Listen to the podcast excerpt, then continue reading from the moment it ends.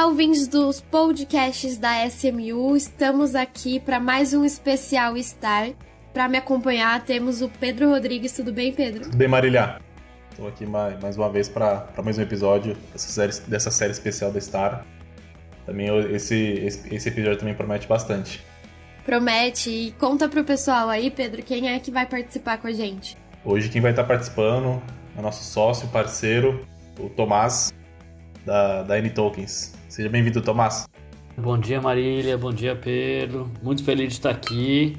Tudo da Star é sempre gostoso e muito bom de acompanhar aqui. Muito legal estar aqui com vocês. Eu concordo com você. Também gosto de acompanhar e fazer parte desse projeto aí que está nascendo, que já está quase 100%, né? Tomás, é, falando um pouquinho do seu trabalho da N Tokens, antes da gente entrar mais especificamente no projeto em si da Star e da parceria com a N Tokens, conta pra gente como é o, o dia a dia de vocês, o que vocês fazem. Olha, é, como diz o nome, a N Tokens ela se dedica a tokenizar ativos, né? Tokenizar é, é, ativos e realidades que existem de uma forma não digital para uma representação digital. Na prática, e a gente faz isso de um modo muito próximo ao regulador, muito ciente das regras que tem né, na sociedade, tudo isso que a gente tem que tomar muito cuidado porque tem, tem, tem uma razão de existir. Então, de um lado, a gente faz um real tokenizado. Isso também é conhecido como stablecoin, tá? Mas é, a gente diferencia um pouquinho porque de várias formas que você pode fazer uma moeda digital estável, né, que seria um stablecoin, no nosso caso, a gente realmente faz é, um, uma emissão de moeda eletrônica, que existe uma regulação no Brasil desde 2013, e faz uma representação digital desses depósitos, dessa moeda eletrônica depositada como real. Isso a gente desenvolveu e ajudou muito um apoio que a gente teve por uma participação no, no LIFT. O LIFT é um programa coordenado pela FENASBAC, com apoio do Banco Central, em que é um laboratório para desenvolver produtos. E nesse laboratório a gente participou no segundo semestre de 2021 e foi muito interessante porque justamente a gente conseguiu desenvolver o produto real tokenizado e os usos que pode dar para ele, né? Porque tem muita coisa que a gente pode fazer, tem muita coisa que ainda vai ser regulada, tem muita coisa que é restrita a fazer, né? E como a gente faz para aplicar todas as regras de mercado para esse produto. Então, assim, no dia a dia, o que a gente faz é tentar transformar esses casos de uso, que são muitas vezes começam como teóricos, né, é, em práticos. E isso tem um, muita pedra para quebrar no sentido de como é que você faz clareza de regulação, como é que você aplica uma regra que foi pensada em outro modelo para esse modelo. Então tem muito de estudo, tem muito de burocracia, de você lidar com com as regras, lidar com o compliance, lidar, lidar com os relatórios adequados do que você fez. Né? Então, assim, parece muito divertido sair tokenizando coisa, mas é, é quase um trabalho de contador e advogado, assim, entendeu? A gente conversando aqui antes de começar a gravar, eu comentei com o Tomás, eu falei, ah, seria legal falar um pouquinho sobre sobre a N tokens porque ainda é muito abstrato para muita gente. Ele falou, ah, mas tem que ser assim mesmo, né? É, o que eu quero dizer com tem que ser abstrato, primeiro uma, uma, um certo trocadilho, porque o token ele é uma camada de abstração, né? Que você está pegando um ativo e você está criando uma representação digital. E também pelo fato de que a gente não necessariamente é assim para outras moedas, mas no nosso caso a gente quer mesmo que o usuário mal perceba existe essa tecnologia. A tecnologia está aqui para facilitar a vida do usuário, entendeu? Para ser mais barato, mais rápido, mais fácil, é, mais seguro, de preferência tudo isso ao mesmo tempo. E ser mais fácil, mais barato, muitas vezes significa que o usuário não tem que aprender uma coisa nova, entendeu? Na hora que mudou o celular de, sei lá, analógico para digital, ninguém teve que sair por aí aprendendo criptografia de sei lá o que, né? Simplesmente, tudo bem, só usou o celular, né? Então, assim, claro, não, não, longe de, de querer esconder, porque a transparência é parte do, do negócio, mas a ideia é que, para quem está ouvindo a gente, que quer entender mais, com o maior prazer, a gente dá toda, toda a transparência e fica a abertura para aprender, mas a ideia é que, por exemplo, para o investidor que tem acesso ao mercado através do Star, para ele, ele não vai ter que aprender nada disso, ele só vai saber que funciona bem. Exato, perfeito. É, e já, já puxo o gancho para perguntar para vocês, acho que até para você, Pedro, como é que nasceu essa parceria Star e N Tokens, né? A gente já tem um episódio com você, né, Tomás, de podcast, que ainda não, não tinha nem é, 100% nada, nada bem encaminhado, tava no campo das ideias ainda. Mas como foi todo esse processo, os primeiros passos, enfim? É, como eu já mencionei em outros episódios, a ideia do, da concepção, lá na concepção da Star, lá em 2020 ainda, quando ainda era, uma, era só uma ideia, né? A gente discutia muito para fazer com algo com, com criptomoeda, com blockchain, principalmente blockchain, né? Para trazer uma robustez para o projeto, né? E, e, também dar um trazer uma cara de inovação é, bem grande para ele, né? E aí, na, nas nossas conversas, até com, com o Rodrigo Batista, que é outro sócio nosso, foi apresentado o Tomás pra gente. Eu acho que o Diego já conhecia o Tomás, mas eu e o, e o, e o Carneiro ainda não, mas foi apresentado pra gente e de início assim, já deu muita liga. É, aí o Tomás pode até contar um pouquinho do ponto de vista dele, como ele recebeu a notícia é, do, do projeto, né? Como, como que foi a primeira reação dele quando ouviu o projeto, mas é, o que eu me lembro é, é, que deu muita liga desde o início. É, e aí, Tomás, conta um pouquinho do, do, seu ponto de vista. Eu conto, assim, é que tem, tem, tem um, um prefácio disso, vamos dizer, que é eu e o Diego, a gente se conheceu. Eu já conheci o Rodrigo, o Rodrigo já conhecia o Diego, mas eu e o Diego a gente se conheceu em 2017, é, numa feira de, de criptomoedas que estava. de tecnologia de criptomoedas, não sei exatamente. Estava acontecendo em Malta e a gente se conheceu lá e justamente é, eu com, com a vontade de, bom, N-tokens, vamos sair tokenizando o mundo, esse é o caminho tudo mais.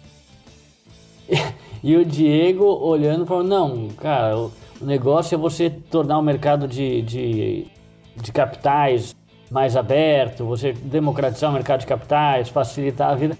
E a gente meio que achava que uma coisa podia andar junto com a outra, mas assim, na época foi só tipo, vamos ficar amigos mesmo, vamos se divertir, tá tudo certo, né? E conversar de mercado tal, mas enfim. Então já vinha essa, essa, essa meio conversa de que uma coisa podia ter a ver com outra, né? Mas daí de fato, de, como, como o Pedro falou, depois conheci o Pedro, é, o, o Rodrigo, o Carneiro, né? Assim, o projeto de vocês eu achei muito legal e falei, cara, não tem chance de vocês me deixarem fora disso. Pô, eu tô querendo isso aqui há um tempão. Mas assim, é, é, brincadeiras à parte, eu acho que assim, deu muita liga mesmo. A gente tinha muito em comum no sentido de como fazer a tecnologia a serviço do usuário, não o usuário em função da tecnologia. Como isso tinha que ser um caminho de trazer eficiência e, e, e ser mais barato. Como a gente tem que ficar de cabeça aberta porque as tecnologias vão mudando e, e, e, o que eu falava em 2017 com o Diego talvez não fosse exatamente o que a gente está fazendo hoje porque as coisas mudaram mesmo, né? Então é, é, essa parceria se deu desde o começo e foi construída ao longo do processo que a gente teve de, de conversa com a CVM, teve um, teve um longo processo, né? Acho que, sei lá, oito meses, talvez seis meses de avaliação ou seleção dos projetos do sandbox da CVM. E nesse projeto, nesse processo, a gente quebrou muito a cabeça e trabalhou muito junto. E ao trabalhar junto, a gente viu que a gente trabalha bem junto e eu, pelo menos, é, é, é fico muito satisfeito e muito orgulho de, de, das pessoas com quem eu trabalho nesse projeto, porque o que a gente teve que fazer junto foi muito legal, foi bem feito, foi de um jeito super profissional, entendeu? Então, mas ao mesmo tempo assim com muito respeito, também tratando, é, entendendo o lado humano das pessoas também, né? Então, a parceria começou muito bem. Então, começou de uma vontade de inovar, mas ela se firmou mesmo porque a gente trabalha bem junto.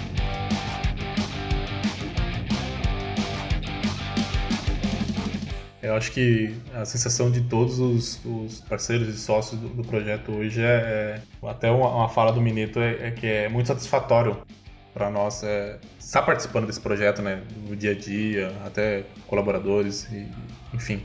Mas já uma das perguntas que, que me fazem muito e eu já queria adiantar aqui por que Stellar? Né? Porque hoje, quando a gente fala do mundo de cripto e blockchain, principalmente de blockchain, é, vamos dizer assim, robusta e, e que, que tem smart contract e coisas do tipo, é, sempre, inevitavelmente, se fala muito de Ethereum, a, a rede da, do, do ETH, e no caso aqui da Star, a gente foi por um outro lado. Foi usando a rede da Stellar. Que até é, hoje em dia é, é um benchmark para o próprio Real Digital, né? Que você participou pelo Lift, enfim. Conta um pouquinho para os nossos ouvintes, o, o, você como um expert da, da rede. Antes de você responder, Tomás, eu até queria aproveitar e emendar uma outra pergunta pensando de uma forma mais leiga, tá? Eu que não tô aí no dia a dia da tecnologia e tudo mais. É, explica também pra gente é, um pouquinho de. A, a Stellar é uma rede, né? É uma rede de, de organização, vamos falar assim. Mas explica pra gente assim. Existem várias redes pré-definidas e aí o processo de escolher aquela, aí sim entra na pergunta do, do Pedro, né? Tá, vamos lá. É, essas redes pré-definidas Redes muitas vezes são chamadas de Layer 1, que é uma camada inicial onde eh, os registros são feitos, por assim dizer. Tá? Tem várias redes que são públicas e já acontecem por aí. Bitcoin talvez seja a, a mais famosa delas. A Ethereum também é muito, muito popular, mas tem várias outras, Algorand, Solana, Polygon, tem centenas, centenas. E ainda tem a possibilidade de você fazer a sua própria, tá, Marília? Então, assim, é, é, é, quando você começar bem do começo, na verdade, é, é, na prancheta você ainda pode falar assim, bom, quero fazer uma rede minha, né, no sentido estar, poderia querer falar, não, quero fazer um blockchain ou uma rede que seja só a gente, né? E, e, e pode ser uma rede completamente nova ou uma rede já existisse, você faz uma versão sua. Né? Então, as possibilidades são muito é, é, é, grandes nesse aspecto, tá? Então, a gente teve que sempre pensar em que, que vai ser realmente o caso de uso da Star, né? E por que que é, e qual seria mais conveniente para a gente poder fazer é, essa movimentação que a gente faz. Primeiro tem uma questão que a gente tem que lembrar que é custo. O custo ele tem que ser além de módico, né, no sentido de que não é coisa que pode onerar o investidor, né? É, nem ter os, os acessos, nada disso. E ele tem que ser previsível, né? Então, um problema grande da rede Ethereum é que muitas vezes os custos de transações simples ficavam em dezenas, centenas de dólares por transação. Não só isso já seria um caso de quase tornar é, é, inviável para o caso da Star de novo, tá? Porque a gente está falando Star que são a gente quer dar acesso a investidodores com volumes é, é, pequenos ou volumes que não são transações de milhões de dólares, né? Então a gente está usando aqui é, é volumes que de investidores do seu dia a dia, com posições que não são de milhões de reais cada investidor. Então, um custo de 100 dólares, sei lá, para transacionar seria inviável. Né? É, segundo, porque é, uma parte da vantagem que, é que a gente vê na tecnologia de Ethereum, algumas que, camadas que, que se desenvolveram em cima disso, é você ter uma flexibilidade de uso global, de você ter a, um acesso aberto a, a multi participantes, não só investidores tal, o que é muito legal. Mas no caso da Star, a gente está lembrando que assim, os investidores da Star, eles são investidores protegidos pelas regras brasileiras que quem está fazendo, quem, quem coordena essa proteção é a CVM, tá?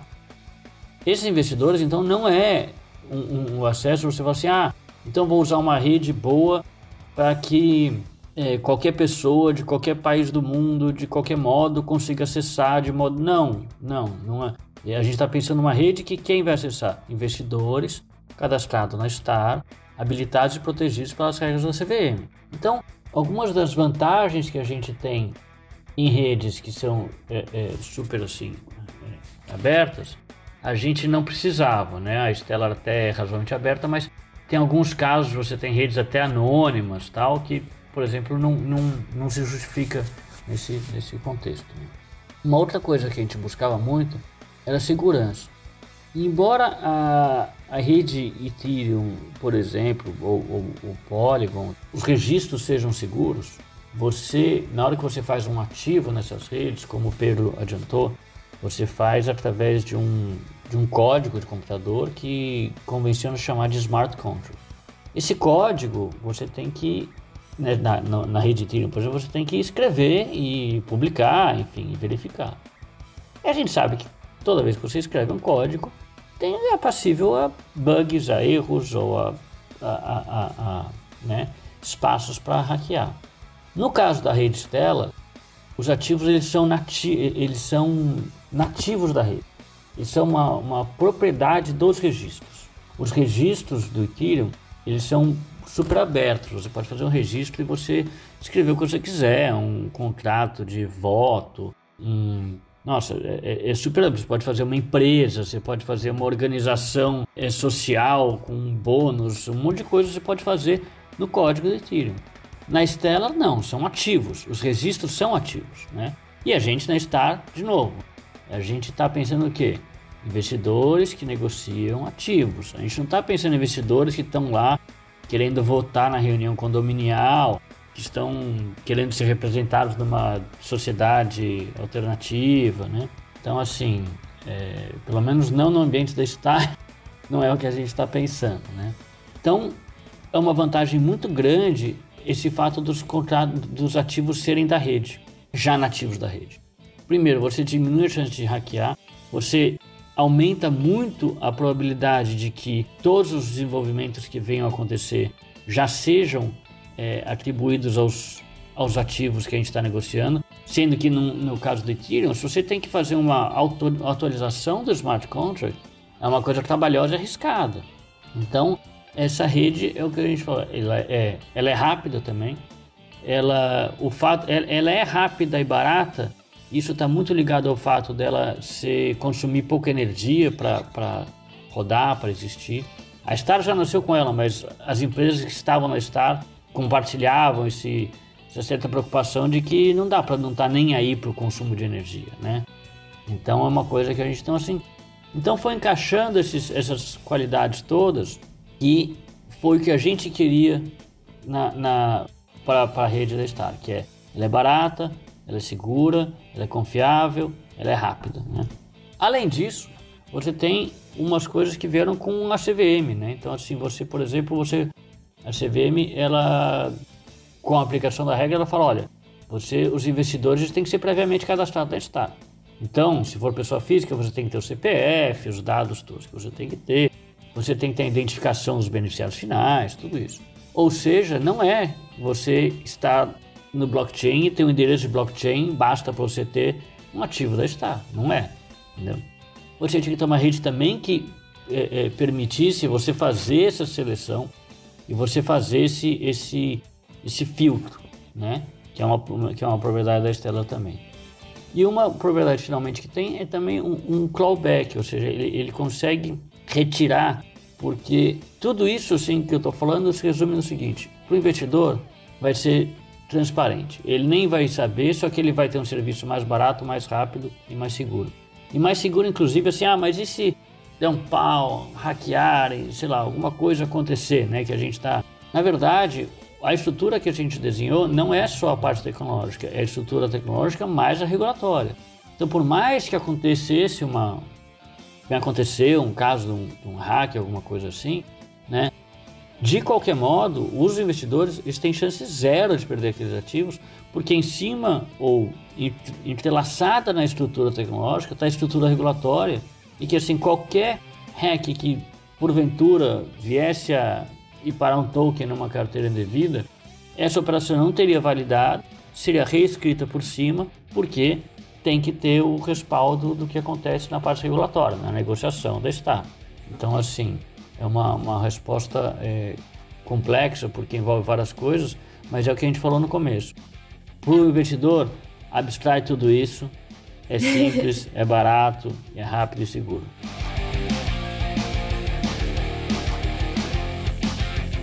E, e Tomás, deixa eu te perguntar. É, o, o, hoje, aqui no Brasil, até a data da gravação desse podcast, só os projetos que estão dentro do sandbox, eles podem tokenizar valores imobiliários aqui no Brasil, né?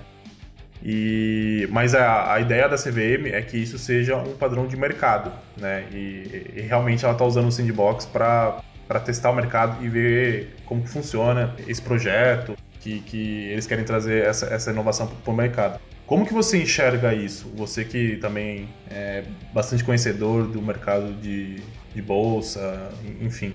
Olha, eu enxergo como uma, uma coisa de. Tem, tem dois lados nisso, sempre, sempre um pouco conflitantes, né? Um é a pressa do mercado em colocar produtos novos, testar, né? Especialmente coisa que vai dar dinheiro ou economizar dinheiro. Né? E outro é o cuidado que a CVM tem que ter sempre que fala em investimento da população, né? Dos cidadãos, tudo mais. Então isso muitas vezes é um pouco tem, tem um pouco de se não conflito, tem um pouco de tensão, né? Entre essas coisas. Eu acho que assim, é, o que a gente vê é que muitas vezes o que a gente está fazendo na prática, na Star, tá? De fato, a gente está é, é, encolhendo ou, ou, enxugando bastante o procedimento que tem é, normalmente tá? em, em cadeias de valores imobiliários de múltiplas camadas de abstração, múltiplas é, é, é, necessidades de confirmações, enfim, troca de arquivo. Tem muita coisa que acontece que é redundante, é repetitivo e, e, e custa, né? E são estruturas caras você tem de custódia, de administração, de representação hoje em dia. Então, é claro que quando a gente tem uma tecnologia como a gente está fazendo, e você permite que essas, essas funções elas sejam automatizadas de uma forma matematicamente segura, muita gente, inclusive as bolsas, corretoras, bancos, administradores que estão aí hoje no mercado fazendo mercado tradicional, vão ter vontade de falar, bom, então peraí, então vamos botar isso aqui que a gente vai economizar uma grana, né? Se é tão seguro quanto. Então, assim, isso eu acho que vai acontecer tá? Porque assim, de fato é, é, seguro matematicamente, é uma coisa que é, inclusive assim, o operacional de você mandar arquivos de um lugar para o outro, reconciliar tudo isso, é um operacional que traz risco também, né? Então, assim, toda vez que se impõe mais mais processos desses traz risco. Então, se é mais barato e com menos risco, por que que já todo mundo não faz logo, né? Porque esses processos eles são é, eles envolvem muitas vezes situações que não são só a de registro contábil, por assim dizer. Você tem verificações é, de situação tributária, você tem é, situações que você tem, por exemplo, é, herança, né? Que você tem transmissão não através de uma negociação. Você tem situações de divórcio, em que uma ordem judicial manda dividir um patrimônio. Você tem situações em que companhias têm disputas entre a legalidade ou não de uma ação, de uma distribuição de um dividendo tal, em que são procedimentos que nem todos são facilmente é, transformados no algoritmo. Né? Você não consegue tão facilmente impor isso em processos automatizados. E quando você vai automatizar esses processos, que muito do que a gente está falando em digitalização, tal, está falando em automatizar processos, você, se você não fizer com o cuidado suficiente para todos esses aspectos, você tem um produto que ele é capenga, quer dizer, que a história, ele funciona muito bem fora quando você tem que herdar alguma coisa. Pô, assim, não, não dá, né? Assim, então, assim, e, e, e tudo bem. Quantos, quantos por cento do, do, dos usuários, graças a Deus, muito pouco dos usuários tem isso no seu dia a dia. Mas quando acontece, é fundamental que, que funcione muito bem é, e que funcione de uma forma eficiente também. Então eu acho que esse cuidado que a CVM tem de falar, olha, a gente está estudando como fazer isso. Nesse estudo a gente está pegando gente como a gente que está se dedicando a ver o passo a passo disso, quais são as implicações, como a tecnologia pode ajudar. E depois eu acho que ela vai eh, pegar todos os aspectos bons, que é a segurança, a simplicidade, e falar: tá bom, é, gente, é esses ajustes que tem que fazer aqui, podem começar a fazer, ou enfim, vamos substituir à medida que vocês queiram tal. E aí eu acho que vai ser uma substituição sim. Mas hoje, de fato, sair trocando uma coisa pela outra assim, não é tão simples e pode dar chabu. Eu acho que a CVM, especialmente, tem obrigação de ter esse cuidado, entendeu? Olha, é um produto que não seja regulado, tal, eu tô aqui, tudo bem, entendeu? Você pode fazer produtos que, que, que, que não tenham envolvimento com a poupança popular, talvez, mas é, a CVM tem que tomar esse cuidado, então acho que vai vir essa inovação e talvez um, o mercado vai ter um pouco de ansiosidade aí que vai ter que segurar, segurar um pouco.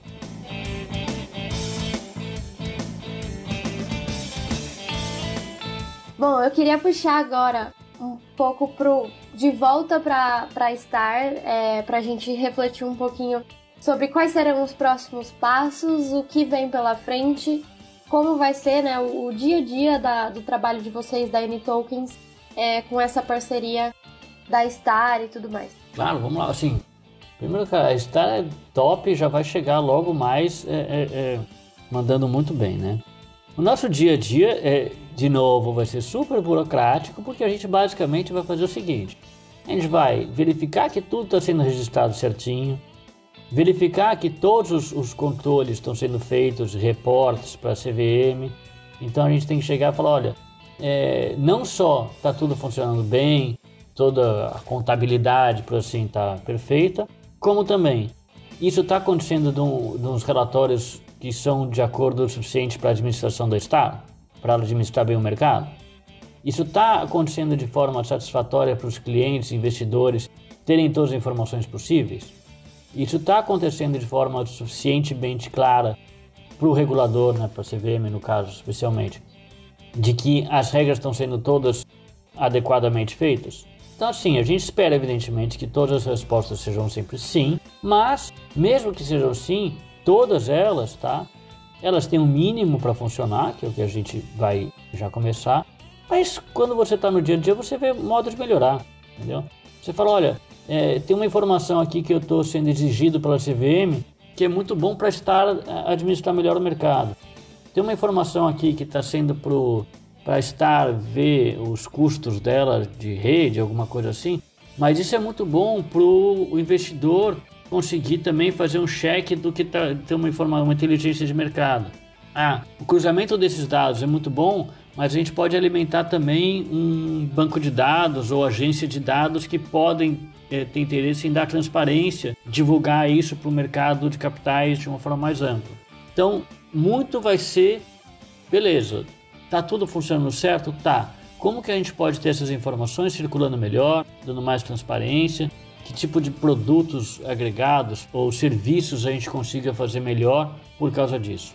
E que é um trabalho que, sinceramente, só vai é, é, deslanchar mesmo quando tiver coisa acontecendo.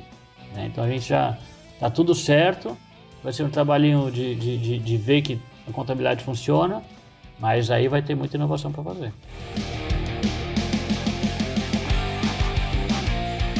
Muito legal, Tomás. Adorei as suas falas de, de como é que vai ser mesmo funcionar e como, como é o ativamente o trabalho de vocês é, de, de monitorar, acompanhar e fazer possíveis manutenções necessárias, vamos dizer assim, né? Mas infelizmente precisamos encerrar o nosso papo aqui. Queria agradecer muito você porque você conseguiu trazer essa o que eu tava tentando falar aqui era difícil de compreensão de, de, das pessoas mais leigas, assim como eu, mas você conseguiu trazer de uma maneira bem clara, eu consegui aprender bastante. Então, muito obrigada aí por compartilhar o seu conhecimento e o trabalho de vocês aí com a Star. Obrigado você, Marília, porque assim, é, sem as suas perguntas bem colocadas, a gente nem sabe explicar, né? ah, imagino. Eu agradeço. Pedro também, muito obrigada por mais esse episódio, por essa parceria. Eu que agradeço, Marília. Tomás, muito obrigado por esse tempinho de falar com a gente aqui explicar para os ouvintes algo que tão complexo. Muito obrigado por ter tirado o tempinho para falar com a gente. É isso aí. E ouvintes, muito obrigada por acompanharem a gente em mais um episódio do Especial Star. E até a próxima.